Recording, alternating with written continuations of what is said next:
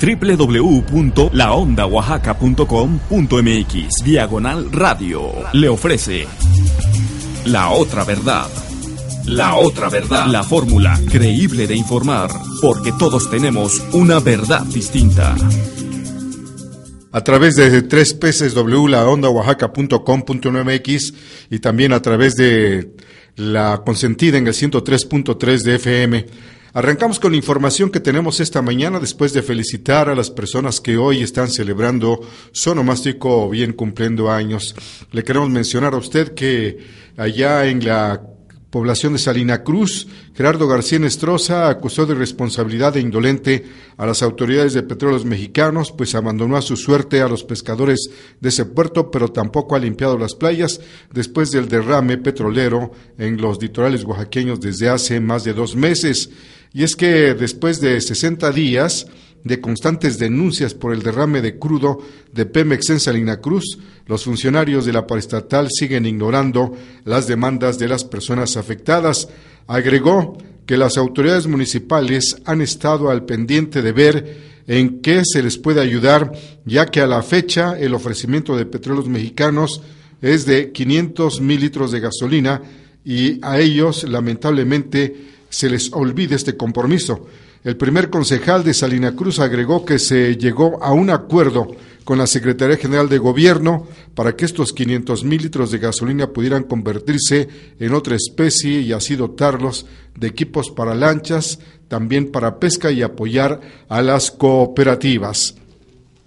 En otra información le vamos a mencionar a usted que el día de ayer el dirigente de la 22, Rubén Núñez Gómez o Ginés, Señaló que no existe pacto ni con Gamino Cue y ni ese tampoco es aliado del magisterio, por lo cual las protestas continuarán para lograr el cumplimiento de sus demandas. Por su parte, el gobernador, este, ya sabe usted que conminó a la sección 22 a que cumpla con las funciones que le correspondan.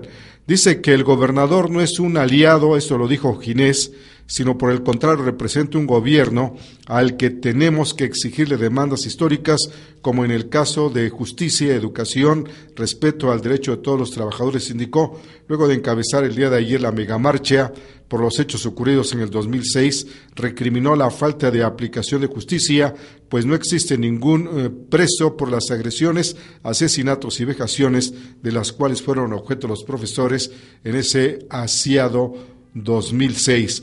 Entre las demandas se encuentran el castigo a los responsables de la agresión y reparación del daño de los maestros afectados en Mitla y la entrega de recursos del Plan para la Transformación de la Educación de Oaxaca. Esto dicen los señores de la 22. Por otro lado, también le queremos mencionar a usted de que aquí en Oaxaca, pues ya sabe usted de que dicen que se está agotando el basurero, pero no se hace nada de ahí que la zona metropolitana del Valle de Oaxaca necesita urgentemente la habilitación de un centro integral de manejo y aprovechamiento de residuos sólidos que sean un 100% ecológico, esto con la finalidad de frenar los ambientes de contaminación que existen en el entorno ambiental, pero no otro basurero. Esto es lo que se prevé después de que el tiradero municipal que pertenece a la villa de Sachila porque se está en sus terrenos es insuficiente para recibir todos los días más de 800 toneladas de basura que generamos los oaxaqueños, así como otros 18 municipios que se localizan en este trayecto. Eh, se da a conocer que los tres niveles de gobierno han actuado de manera insensible ante la problemática de la basura de Oaxaca. En el 2011 el Congreso de la Unión destinó a Oaxaca y lo estableció en el presupuesto de egresos de la Federación 35 millones de pesos para la primera etapa del Centro Integral de Manejo y Aprovechamiento de Residuos Sólidos.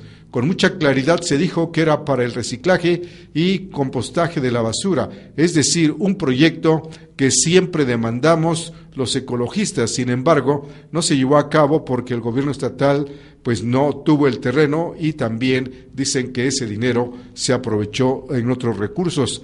La falta de un centro integral de manejo y aprovechamiento de residuos sólidos ha tenido un costo muy alto. Los problemas de salud pública han aumentado en la capital. No solamente vivimos en hacinamiento, sino lo peor es que ya estamos acostumbrados al cochinero, han dicho los señores que se dedican al ambiente aquí en Oaxaca.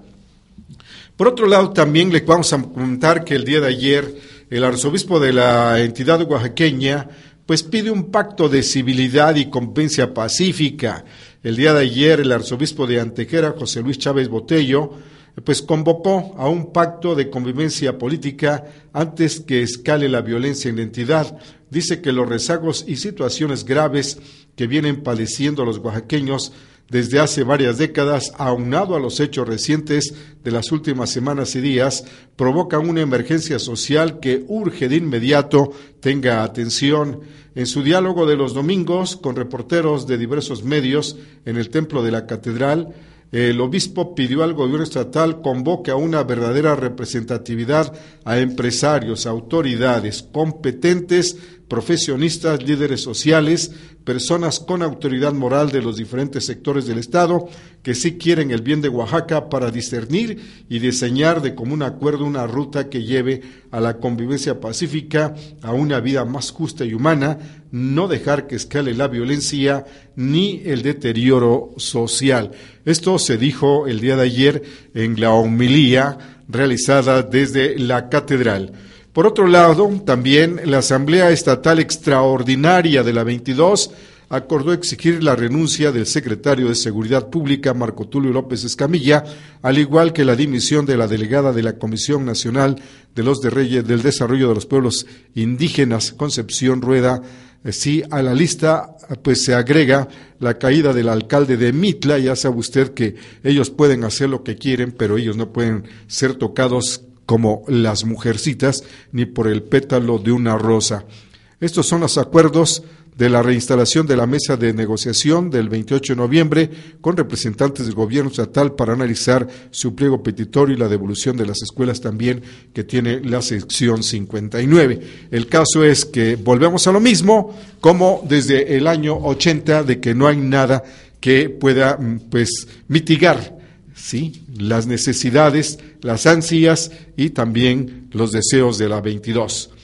En otra información, el día de ayer el titular de la Procuraduría General de Justicia en el Estado, Manuel de Jesús López López, hizo un llamado a las mujeres oaxaqueñas a denunciar los abusos en su contra con la finalidad de borrar las estadísticas que tanto lastiman este sector. El funcionario público también pidió eh, quitarse el miedo y no permitir más agresiones. Eso antes de encabezar ayer la carrera atlética en el Tequio por la agresión a las mujeres o por la no agresión a las mujeres. De acuerdo con estadísticas de esa institución, aproximadamente 62 mujeres han sido asesinadas en lo que va del año. Dijo que al igual que ayer, el Día Internacional de la No Violencia contra la Mujer, pues debe ser un hecho. Cuando el titular del Ministerio Público marcó la salida a la justa deportiva, pidió que todos marquen un alto a las agresiones. Eh, también se mostró por alcanzar en la entidad un estatus de igualdad entre géneros y disminuir las cifras que hablan de disparidad y abuso contra las mujeres por razón de género. Sabemos que una justa deportiva no hará la diferencia, sin embargo, con acciones sanas que fomentemos la convivencia entre género y sectores, buscamos aportar para un cambio en la perspectiva de quienes siguen aferrados a la idea de que las mujeres son más débiles que los hombres, que sus capacidades son distintas y que por lo tanto sus talentos no son dignos de reconocimiento, expresó. Agregó que ahora la mujer demuestra con resultados que sus capacidades son aún mayor y están en igualdad con el varón. Y en otra nota, para el ecologista Javier Alejandro Hernández Santiago, el problema de la basura debe ser resuelto desde los municipios, pero no con rellenos sanitarios, sino con plantas de selección y manejo de residuos sólidos en cada localidad. Esto se dio a conocer el día de ayer. El también dirigente de la Asociación Civil Oaxaca Limpia dijo que la ciudad de Oaxaca y cada municipio de valles centrales requiere un plan de manejo de desechos que elimine la contaminación de líquidos eh, o lixiviados. Señaló que es necesario evitar que el 30% de la basura se siga tirando en patios baldíos, arroyos y también en líneas de drenaje. La generación de desechos domésticos orgánicos e inorgánicos, así como su manejo ineficiente, ha provocado serios problemas de contaminación del aire, el agua y el suelo por los lixiviados altamente tóxicos y la fauna nociva. Agregó que Oaxaca Limpia presentó a las autoridades municipales un proyecto para reducir los desechos orgánicos en un 20% con el sistema que le permitan obtener abono orgánico y la selección de derechos orgánicos de acuerdo con sus características, densidades y también el destino para los reciclados.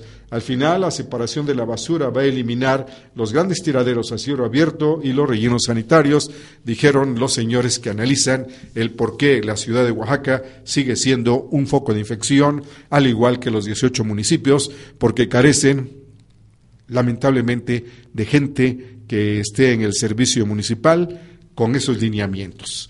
Vamos a un espacio musical cuando son 15 minutos después de la hora. Regresamos en 60 segundos.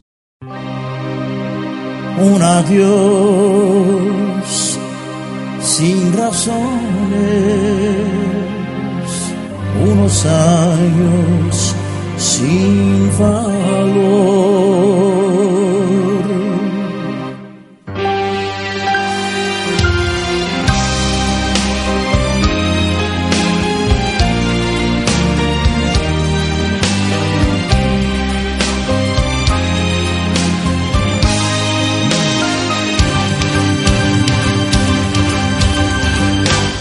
Me acostumbré a tus besos y a tu piel color de miel, a la espiga de tu cuerpo, a tu risa y a tu ser.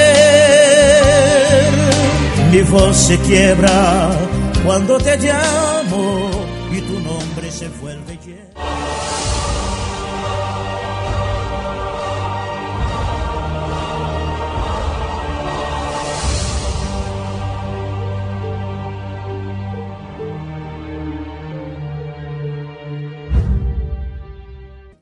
En la capital de la República, decenas de miles de mexicanos están muy molestos porque desde el día de ayer por la madrugada eh, se nos informa que el Estado Mayor Presidencial y la Policía Federal pues blindaron San Lázaro contra posibles y eventuales movilizaciones ante Piña Nieto. El día de ayer, fíjese usted que el Estado Mayor Presidencial y la Policía Federal cercaron el Palacio Legislativo de San Lázaro desde la madrugada con vallas de acero de tres metros de altura, también blindaron la sede del Congreso para la toma de protesta del presidente electo Enrique Peña Nieto el próximo sábado. Al menos 150 elementos de la Policía Federal se mantienen al interior del recinto, pero su número aumentará paulatinamente hasta alcanzar un total de 600 en vísperas de la ascensión solemne. La Dirección General de Resguardo y Seguridad de la Cámara de Diputados y su Grupo Especial de Neutralización de Riesgos se declararon a su vez en estado de alerta y redoblaron las tareas de inspección en busca de cualquier artefacto o sustancia explosiva dentro del inmueble. Los elementos del Estado Mayor Presidencial arribaron a las inmediaciones del Palacio Legislativo de San Lázaro aproximadamente a las 3 de la madrugada de ayer domingo y de inmediato levantaron el cerco que impedirá la proximidad de grupos inconformes hasta finalizar la toma de eh, protesta del presidente electo. El Valladar, montado con la víspera de la toma de posesión de Felipe Calderón hace seis años, tiene un perímetro que va desde el Nacosari al norte hasta Avenida del Taller al sur, anillo de circunvalación al poniente y Eduardo Molina Oriente. Personal militar y policíaco impide el paso de los patrones y vehículos con excepción de los residentes del área y del personal autorizado de la Cámara de Diputados previa identificación en los puntos de acceso y control. Como parte de la misma organización, el sistema colectivo de transporte en metro suspendió el servicio de las estaciones Santa Anita, Jamaica, Francisco Servando y Candelaria de la línea 4 y Candelaria y la Merced de la línea 1 hasta el mediodía del sábado entrante. El Metrobús también cerró igualmente las estaciones de Mercado Sonora, Cecilio Robledo, Hospital Valbuena, Eduardo Molina, Moctezuma, San Lázaro y Archivo General de la Nación desde ayer domingo hasta el próximo primero de diciembre. Y nos llama poderosamente este adelanto porque Pues ya sabe usted que uno como pueblo puede decir que las cosas se deben de manejar de otra manera, pero en fin cada quien mide sus riesgos y el pueblo, el pueblo también tiene lo suyo. En otra información vamos a decirle a usted que se nos da a conocer que el secretario de la sección 35 este joven que se vive de declaración en declaración informó que en la entidad existen alrededor de cinco mil médicos que laboran en condiciones precarias, pues no cuentan con las prestaciones que marca la ley. Pese a los estudios cruzados, los salarios para la mayoría son bajos, por lo que aseguró que es indispensable pedir al sector de la salud eh, federal cumpla con la demanda de regular las plazas de los doctores.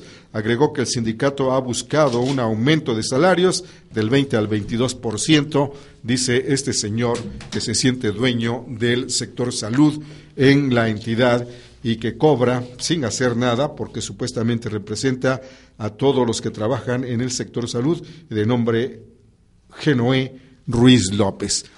Y en otra información, el día de ayer dijo el gobernador de la entidad, vamos a dejar que continúen las marchas magisteriales y las acciones que tienen definidas la sección 22 del CENTE y a esperar que en las próximas horas se reanuden también de manera normal las actividades escolares para beneficio de la niñez. Esto lo dijo el día de ayer el gobernador de la entidad, quien añadió que el gobierno estatal hizo un llamado al magisterio para que se conduzca con responsabilidad para evitar que con sus manifestaciones afecten a la sociedad pero la libre manifestación es un derecho consagrado en la Constitución. Detalló que la población en general no le gusta que le afecten su vida cotidiana, pero es, un tema en el que los grupos deben hacer conciencia, pues Oaxaca requiere paz y unidad. Por ello, confió que haya una solución al conflicto magisterial en los próximos días que pues ya impidan las movilizaciones. En este sentido, también afirmó que durante muchas sesiones ha reiterado el llamado a la 22 eh, para que se conduzcan con mesura, pero eh, en el ejercicio de la libre manifestación que está consagrado en la Constitución para que se realice dentro del marco del respeto a los demás. Es un tema de conciencia que deben asumir los grupos, ya que hay otras formas de manifestarse que no crean el daño a terceras personas. El mandatario también expuso que la entidad requiere de paz y unidad, pero el cambio está en la gente, ya que cada persona debe de asumir su compromiso para evitar que se presenten más afectaciones. Negó que Oaxaca viva ingobernabilidad y que se está dando atención a todos los grupos y se causan los problemas por eso hay una extensa agenda de trabajo para beneficiar a las comunidades, manifestó el gobernador.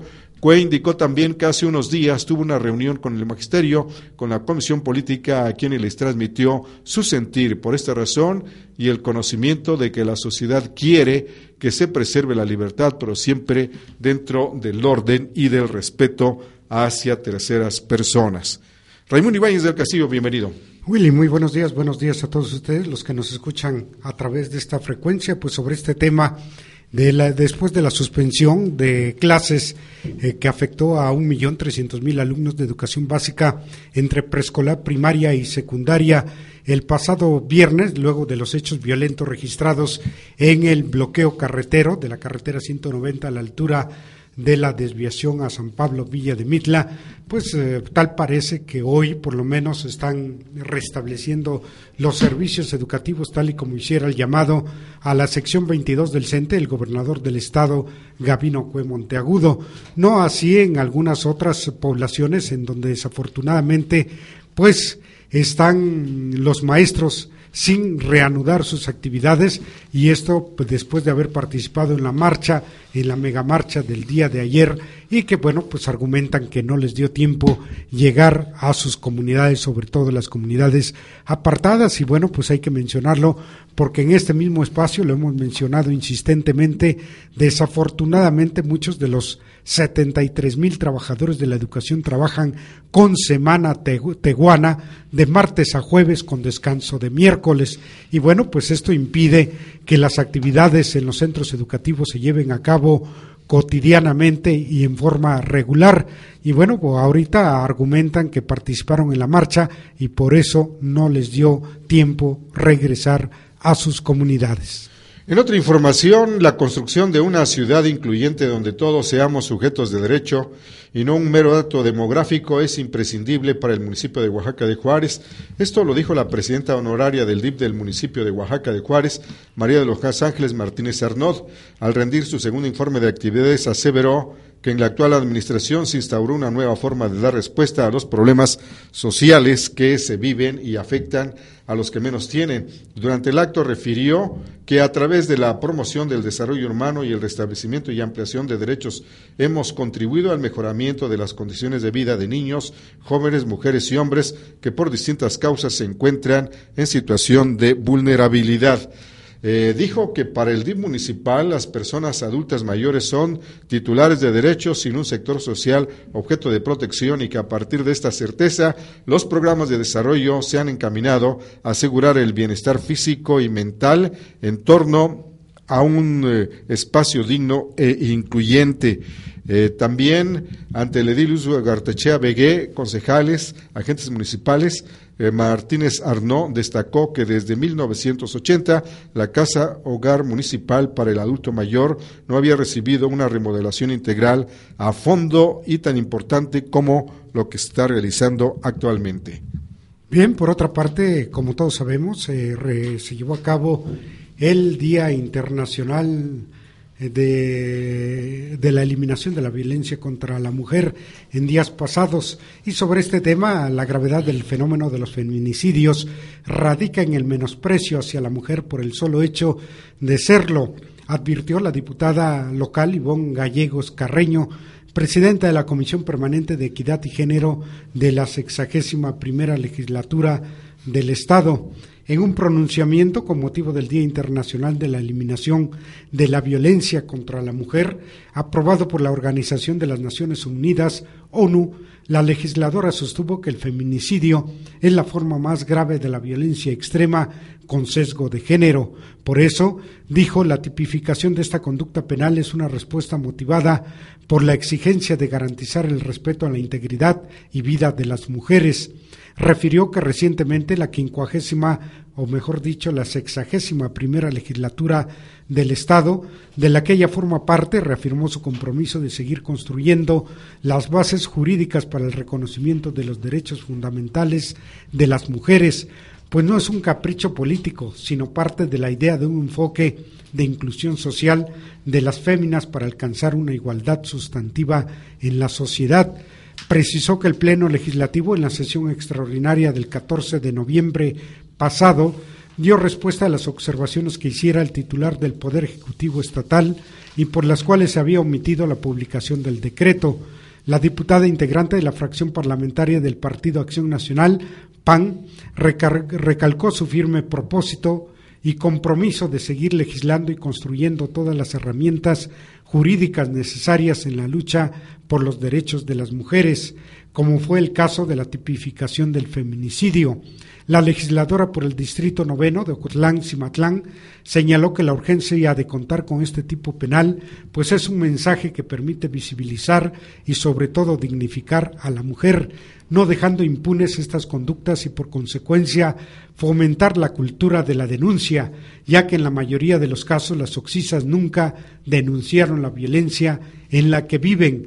Y urgió al titular del Poder Ejecutivo Estatal a publicar de inmediato las reformas en materia penal que plantea el Poder Legislativo, pues de lo contrario, nuestro marco jurídico actual seguiría siendo débil para investigar y sancionar los homicidios dolosos de mujeres. Son exactamente 30 minutos después de la hora, vamos a un espacio musical y regresamos en 30 segundos.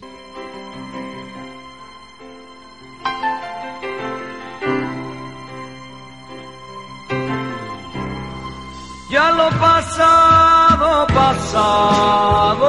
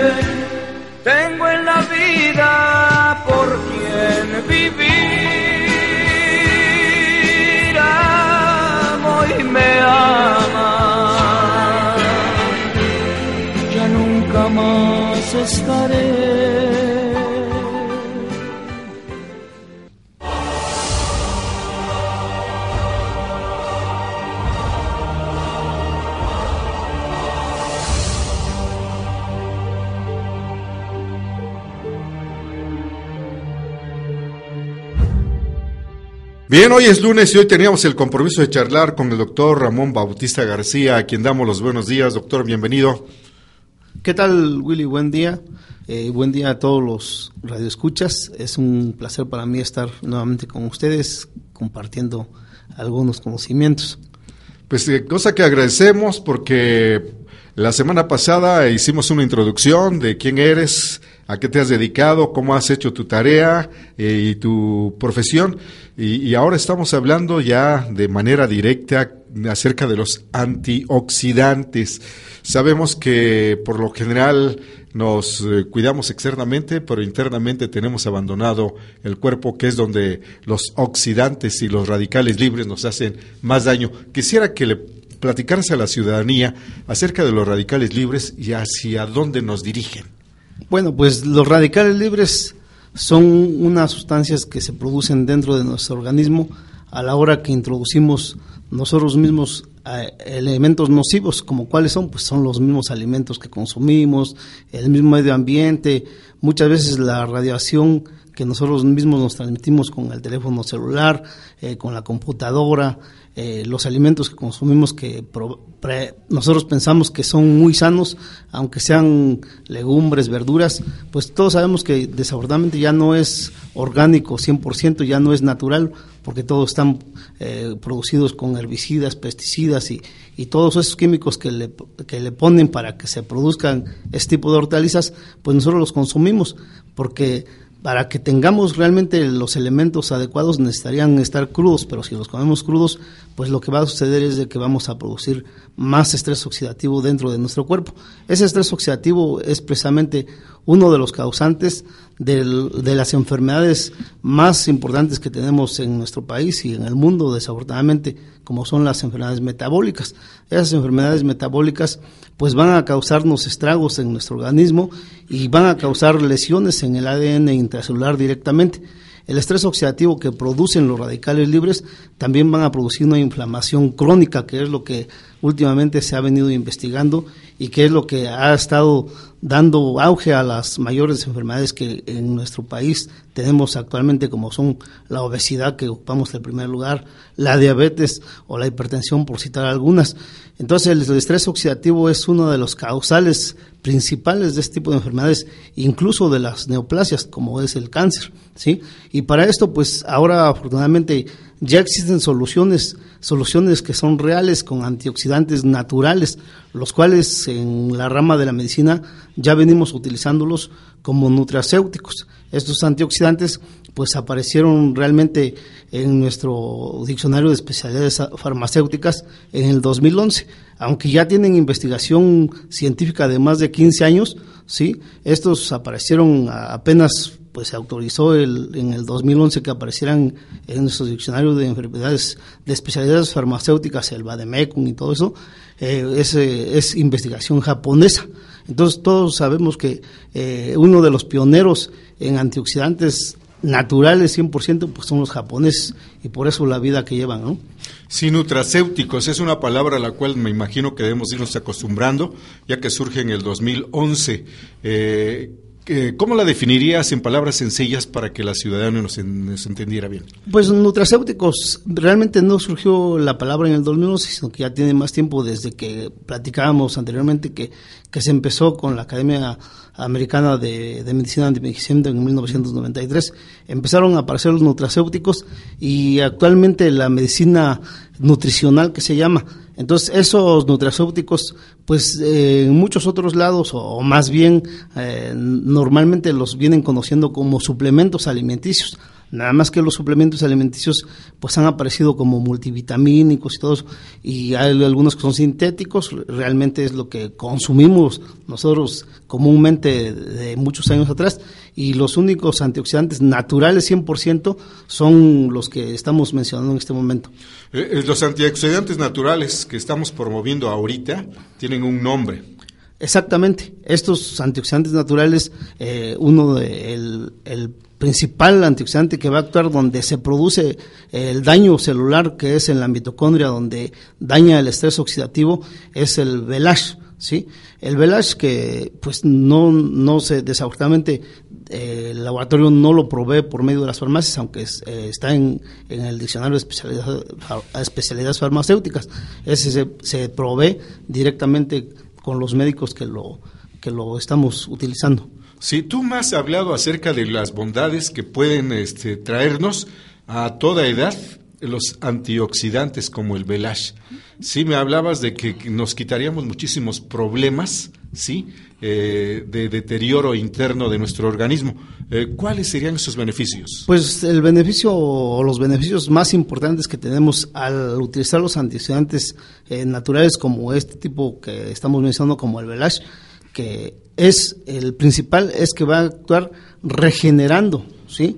El, ADN celular mitocondrial, que es donde se produce realmente la energía de nuestro cuerpo, es donde se produce el antienvejecimiento celular, el envejecimiento celular, perdón, y al, al actuar directamente en la mitocondria, a, a, utilizar las enzimas que con las que normalmente nacemos, que son la glutatión peroxidasa, el oxalacetato, el superóxido dismutasa, incluso la catalasa, pues entonces en ese momento vamos a producir adecuadamente la energía y entonces vamos a inhibir la producción de radicales libres con antioxidantes naturales producidos por nuestro propio cuerpo y con los antioxidantes naturales que estamos introduciendo al cuerpo por medio del velash y otro que se llama Cronid, que es un metabolizador eh, equilibrador del metabolismo eh, interno. Y sabemos que el metabolismo interno, si se, si se desequilibra, pues vamos a producirnos muchas enfermedades porque es realmente el metabolismo el que hace que se produzca la energía adecuadamente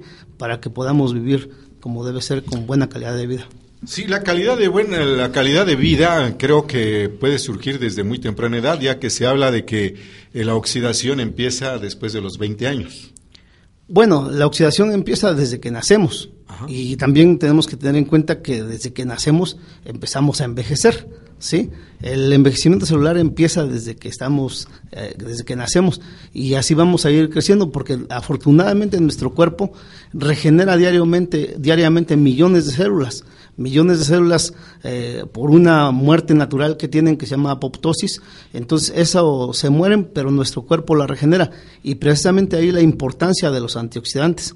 ¿Por qué? Porque si el ADN de las células no está 100% eh, funcional, entonces va a hacer que las células se reproduzcan, pero no se reproduzcan exactamente, y entonces es donde viene la degeneración celular y empezamos a formar células enfermas y que finalmente son las que pueden formar tumoraciones. Y, con relación a esta situación de la promoción de los alimentos o de los complementos alimenticios anti-envejecimiento, eh, pues sabemos de que es, es, bueno a cualquier edad. De hecho, este tipo de antioxidantes está indicado para los pacientes mayores de 10 años. ¿sí? De los 10 años hasta a la edad que se quiera, son importantes empezar a utilizarlos. ¿Para qué? Para que tengan una mejor producción de la energía en su metabolismo interno y directamente en la a nivel mitocondrial, que es donde se produce la reproducción celular. ¿Mitocondria es la parte este, central de la célula? No, la parte central de la célula se llama núcleo. La mitocondria es un organelo, ¿sí? de los cuales en cada célula hay muchísimos. Es donde se produce la energía con la cual nosotros podemos subsistir para que podamos movernos, pues, para que la célula se mueva. Ahí es a donde va precisamente el alimento. Y ahí es donde va a ir directamente el antioxidante. ¿Sí? ¿Para qué? Para que se produzcan las enzimas adecuadas y pueda producir la energía.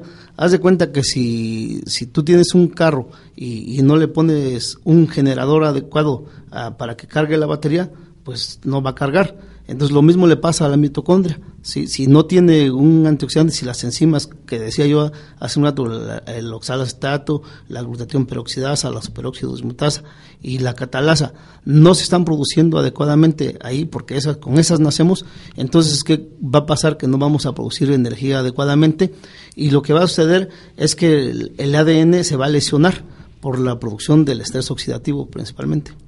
Pues doctor, sin duda interesante esto que nos comenta, pero sí le pediríamos que nos hiciera unas recomendaciones de antioxidantes naturales para quienes nos, escuchan, bueno, pues para evitar precisamente ese envejecimiento, que si bien es cierto que no lo podemos frenar, sí lo podemos aplazar un tanto. ¿no? Pues el antioxidante natural más importante que existe es el que estoy mencionando, que es el Velashi, que lo estamos eh, distribuyendo, nosotros.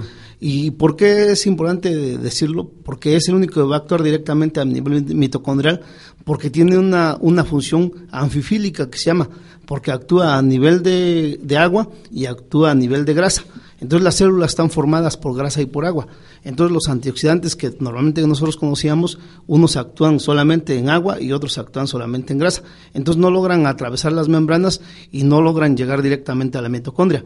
Por eso es que es importante este tipo de antioxidantes que estamos nosotros eh, invitando a que se a que se utilicen. ¿Y con qué objeto? Con el objeto de prevenir enfermedades, de prevenir el envejecimiento, de hacer que se prevengan enfermedades degenerativas y enfermedades metabólicas.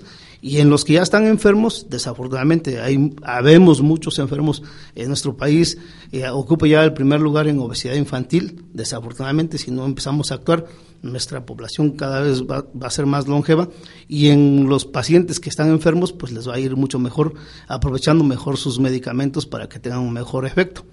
Y a la par de este, perdón, a la par de este de esta recomendación de antioxidantes, también creo que cabe la recomendación médicamente hablando de qué podemos evitar ingerir y llevarlo al organismo, pues que contiene grandes cantidades de oxidantes, pues también para evitar ese envejecimiento. Pues lo más importante aquí es llevar una vida sana, que es lo más que se pueda, ¿no? Que como que, y aquí lo que tenemos que, que hacer énfasis es en que debemos de utilizar la menor cantidad posible o nada de azúcares refinados que eso es lo que más daño nos va a hacer en un momento ¿Y qué es lo que más consumimos, es lo que más se consume desafortunadamente acá en nuestro país y en nuestro estado pues más no entonces eso es lo más interesante. Entonces nosotros este ya estamos haciendo esto porque realmente la comunidad médica está muy preocupada. En las asociaciones de, de diabetes las asociaciones de obesidad pues estamos preocupados porque realmente nuestro nuestra población sigue creciendo y sigue creciendo enferma con referencia a esto ahorita escuché la edad de 10 años eh, y tú tienes mucha razón porque no educamos a los niños a comer bien. Y es ahí donde desde los 10 años la oxidación se manifiesta a veces de una manera muy cruel cuando estos niños son este, consumidores eh, obsesivos de este, tipo de, de este tipo de alimentos. Es allí donde también hay que poner mucha atención, pero reiteramos, la atención también este, se, se puede eh, hilvanar a cualquier edad. Eh, cuando nosotros nos empezamos a sentir ya cansados, ¿sí? Eh, por un, incluso por un trabajo que no hacemos, sino nada más intelectual, eh, también estamos ya demostrando que la oxidación se está haciendo presente con más agresividad en nuestros cuerpos? Pues realmente en todo momento que nosotros estamos de nuestra vida estamos produciendo gran cantidad de radicales libres y es lo que nos va a hacer que se produzca el estrés oxidativo. De hecho, desde ahorita que estamos platicando, desde que estamos hablando, desde que nos estamos moviendo, eh, estamos produciendo radicales libres porque los radicales libres se producen solamente por el oxígeno que respiramos, ¿sí? Cuando el oxígeno pierde un electrón de su última órbita, entonces se convierte en un radical libre, ¿sí? Entonces, hasta por respirar producimos eh, radicales libres, entonces imagínense hasta dónde vamos a llegar. Y precisamente por eso la preocupación de que la población empiece a tomar medidas de prevención utilizando los radicales, perdón, los antioxidantes, pero antioxidantes que realmente surtan efecto para que tengamos una prevención adecuada. Y hablando de los niños, pues tenemos que empezar a hacer conciencia y educación para la salud desde las familias, desde la temprana edad. ¿Por qué? Porque dijimos, ¿por qué 10 años? Porque ya hay obesidad infantil. Y, y la obesidad infantil no es, no es más que una inflamación crónica que la produce realmente el estrés oxidativo. Y si ya dijimos que el estrés oxidativo se produce por la producción de radicales libres en exceso, pues entonces tenemos que empezar a tomar medidas adecuadas.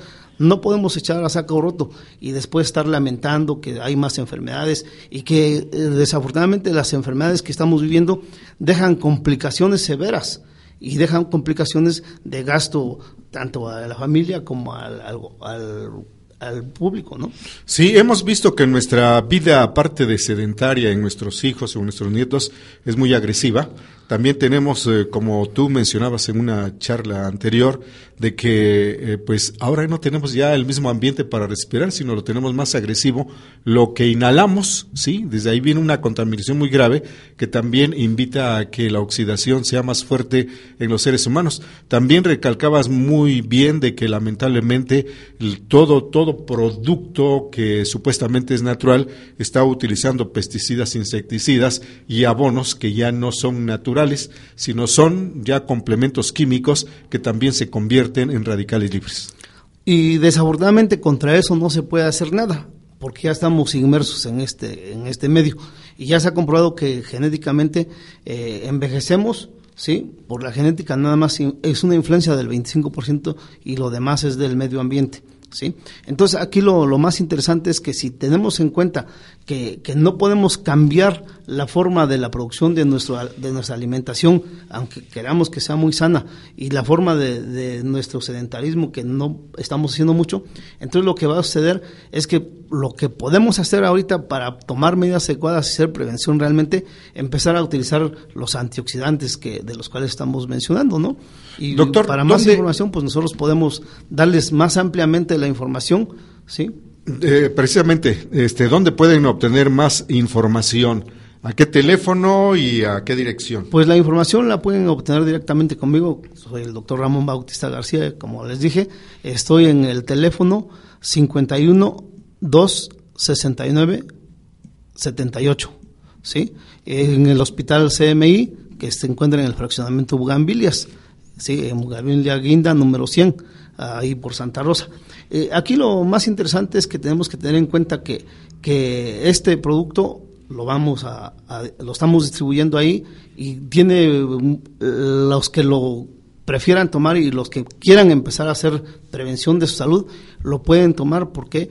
porque pueden tomarlo ah, incluso sin costo en algún momento dado solamente tienen que acudir para que les digamos cómo Sí, hay testimonios de, de esta de este nuevo, de este nuevo complemento alimenticio que lleva antioxidantes y para, a ver si para la próxima charla hablamos acerca de estos testimonios porque hemos visto algunos y tú eh, en tu calidad de médico formado, sí, y ya con tus especialidades nos traes precisamente de una manera un poquito más amplia eh, este, los beneficios que los antioxidantes nos ayudan nos ayudan a todos los eh, que queremos consumirlo. Entonces, estás en el hospital Hospital CMI, CMI, en en Bugambilia Guinda número 100, en el teléfono 51 269 78. Muy bien, doctor. ¿Alguna cosa que quieres agregar? Pues que independientemente de las evidencias que existen, este es un producto que está 100% probado, que está utilizándose en Europa y en Japón desde hace más de 15 años y es y pues no hay más que utilizarlo para empezar a prevenir la salud y por la salud vamos todos. Muy bien, doctor. Agradecemos la presencia del doctor Ramón Bautista García en su calidad de hombre de la medicina que nos haya venido a platicar acerca de los antioxidantes. Estaremos pendientes la próxima semana. Nos vamos a un espacio musical. Regresamos en 60 segundos.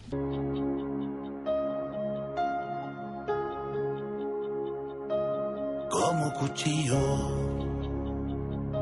en la mantequilla. Entraste a mi vida cuando me moría, como la luna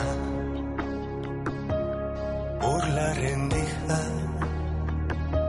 Así te metiste entre mis pupilas. Y así te fui queriendo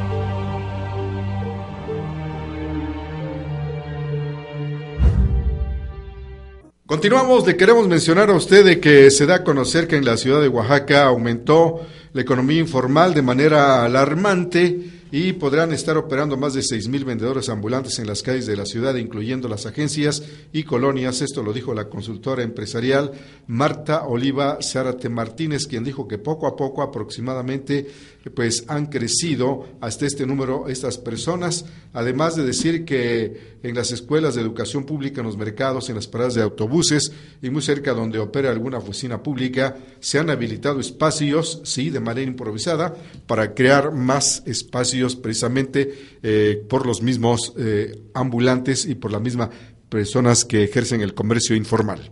Y mientras tanto, hoy estamos a 26 de noviembre, a cinco días exactamente de que concluya el gobierno de Felipe Calderón Hinojosa, el segundo en manos del Partido Acción Nacional, y bueno, pues ya la cuenta regresiva está corriendo, está vigente, y para esto pues hay ya significativas muestras de lo que ocurrirá el próximo sábado primero de diciembre, en el que tomará posesión el presidente electo emanado del Partido Revolucionario Institucional, Enrique Peña Nieto.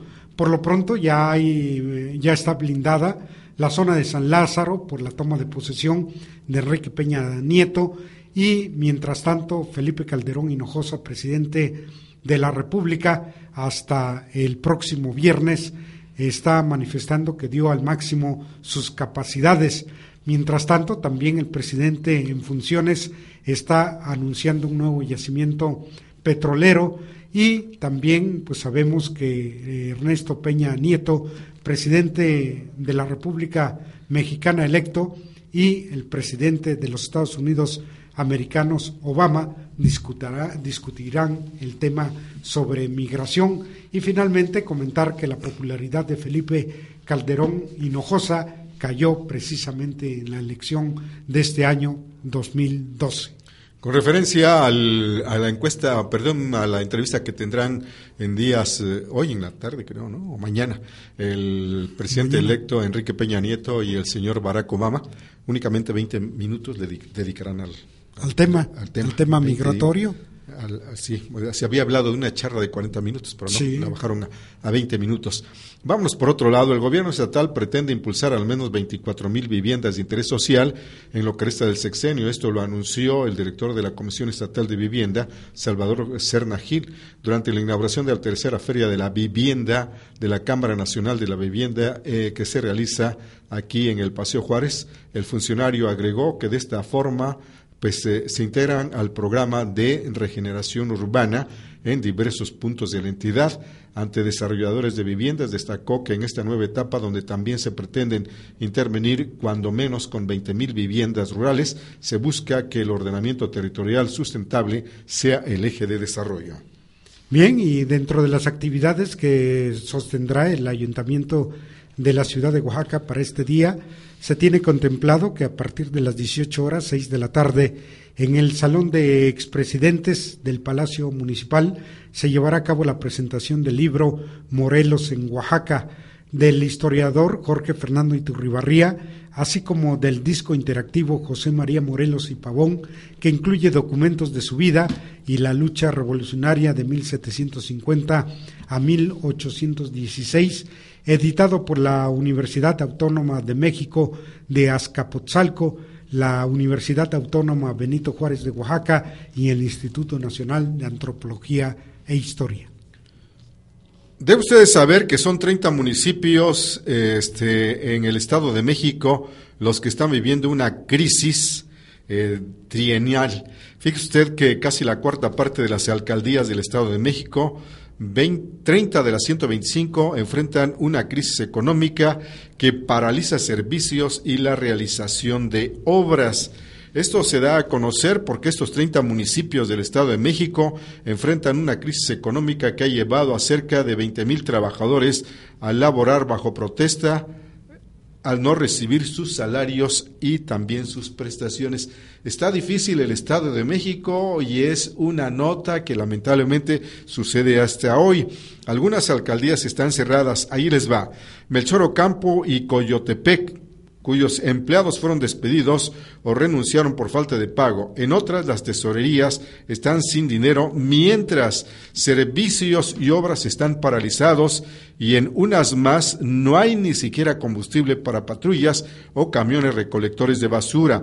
En otras, como Naucalpan, Atizapán, Cuautitlán e Izcali, cerca de 15.000 trabajadores laboran bajo protesta o recurren a bloqueos para exigir el pago de salarios y prestaciones. Sí, queremos decirle a usted que Atizapán pues fue gobernada por el primo del presidente electo, el señor Del Mazo. Vamos a ver qué sucede. Y es que con más de 3.600 millones de pesos de presupuesto y una deuda que supera los 1.600 millones de pesos, Naucalpan es el municipio con el mayor número de presupuesto del Estado de México y no le alcanza el dinero, Raimundo, donde la alcaldesa Azucena Olivares Villagómez enfrenta el reclamo de bomberos y policías.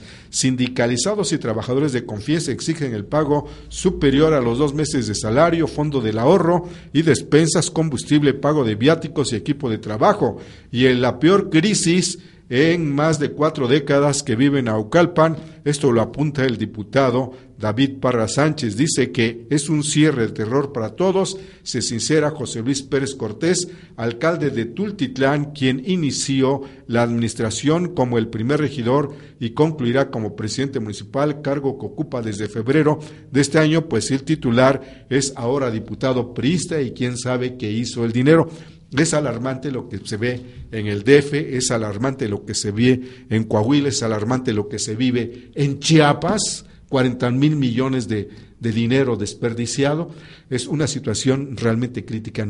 A ver si no se nos viene otro roba por amigo en Raimundo. Sí, y es preocupante lo que ocurre en diferentes entidades, pero también es preocupante lo que ocurre en Oaxaca, particularmente en los 570 municipios, en donde la mayoría de ellos pues el dinero que les han dado durante estos dos años de la administración que llevamos, pues no les ha alcanzado para nada y no les ha alcanzado para llevarse lo que han querido los presidentes municipales y también hay que decirlo, síndicos, regidores que han tomado esto pues eh, realmente como arcas de su propiedad para vaciarlas y sumarlas a sus eh, bienes particulares. Por lo pronto, el presidente municipal de la ciudad de Oaxaca de Juárez, Luis Ugartechea Begué, eh, calculó que se requieren 251 millones de pesos para reparar las calles afectadas por la temporada de lluvias y colocar nueva cinta asfáltica, recursos con los cuales hasta el momento no cuenta el ayuntamiento. Agregó que tienen un proyecto para atender en una primera etapa las vías principales y los accesos a la capital, lo que realizarían con unos 30 millones de pesos mientras realizan también las gestiones necesarias para hacerse de un presupuesto eh, adecuado y reparar todas las calles. Así estamos en Oaxaca. Bien, por otra parte, eh, ya que hablamos de lo que las actividades que está desarrollando la sección 22 del CENTE, el magisterio oaxaqueño regresó este lunes a clases. Sin embargo, en la asamblea estatal extraordinaria de este domingo acordó la suspensión parcial y total de clases en distintas fechas del próximo mes de diciembre. En su calendario aprobado está la protesta que realizarán el próximo sábado primero de diciembre en el Distrito Federal durante la toma de protesta del presidente electo Enrique Peña Nieto. La sección 22 acordó instalar una mesa de negociación con el gobierno de Oaxaca el próximo miércoles 28 de noviembre para hablar sobre el caso Mitla y los módulos irregulares en poder de la sección 59.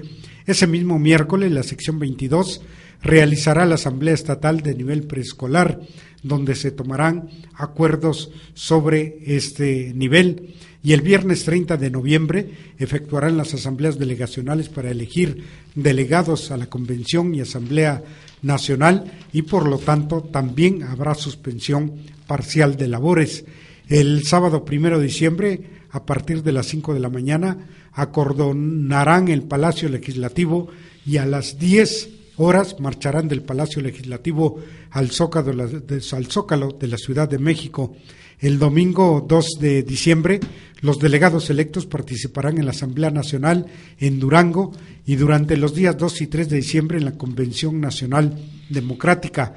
Para el viernes 7 de diciembre tampoco habrá clases porque ese día se realizarán las asambleas masivas de sector y en coordinación y el lunes siguiente, es decir, el día 10 de diciembre serán las asambleas regionales ampliadas y el martes 11 y miércoles 12 de diciembre se efectuará el primer Congreso Estatal para nombrar a, nombrar a los delegados al Congreso Nacional que participarán los días 14 y 15 de diciembre en el Congreso de la CENTE en Morelia, Michoacán. Y estamos entrando a otra cultura en México, política lamentablemente, y no de transparencia, y no de diálogo, porque ya sabe usted que eso de, blindar los espacios como que lleva una mala imagen. Eh, y con mucho tiempo de anterioridad, una imagen todavía que se presta y le da al pueblo este, espacios y le da este, argumentos para que empiece a hacer chistes, porque el pueblo de México, si es algo ingenioso, es precisamente para reírse del temor de los otros. Lo que sucedió desde el día de ayer, de madrugada, de blindar el Palacio Legislativo, fue demasiado este, apresurado. apresurado. Segundo, también se habla de que van a blindar el informe de Rubén Moreira en Coahuila. Estaremos hablando de un nuevo tipo de, expresiones de parte de la autoridad, mi buen Rey. Sí, pues a querer o no te da la imagen de represión. De represión y, la imagen, Y temor. Y por supuesto también, aunque no lo queramos ver de esa manera, la pérdida de las libertades, la libertad de manifestarse, la libertad de expresión, e independientemente de los movimientos que están haciendo los grupos eh, radicales, como la sección 22 del CENTE y la CENTE, que a nivel nacional pues prácticamente ha quedado reducida a dos entidades federativas, pues eh, esto es mala imagen para un nuevo gobierno, un gobierno que inicia el próximo primero de diciembre y que solamente te da la, que te da la impresión que solamente mediante la fuerza se pueden llevar actos como la toma de posesión cuando debería de ser en otro plano. Con esta observación nos vamos. Agradecemos la atención que brindaron a este espacio de información La Otra Verdad. Ramón Imaris del Castillo y Wilfredo Hernández hablándoles en los controles Omar Acevedo. www.laondaoaxaca.com.mx Diagonal Radio le ofreció La Otra Verdad. La Otra Verdad. Porque todos tenemos una verdad distinta.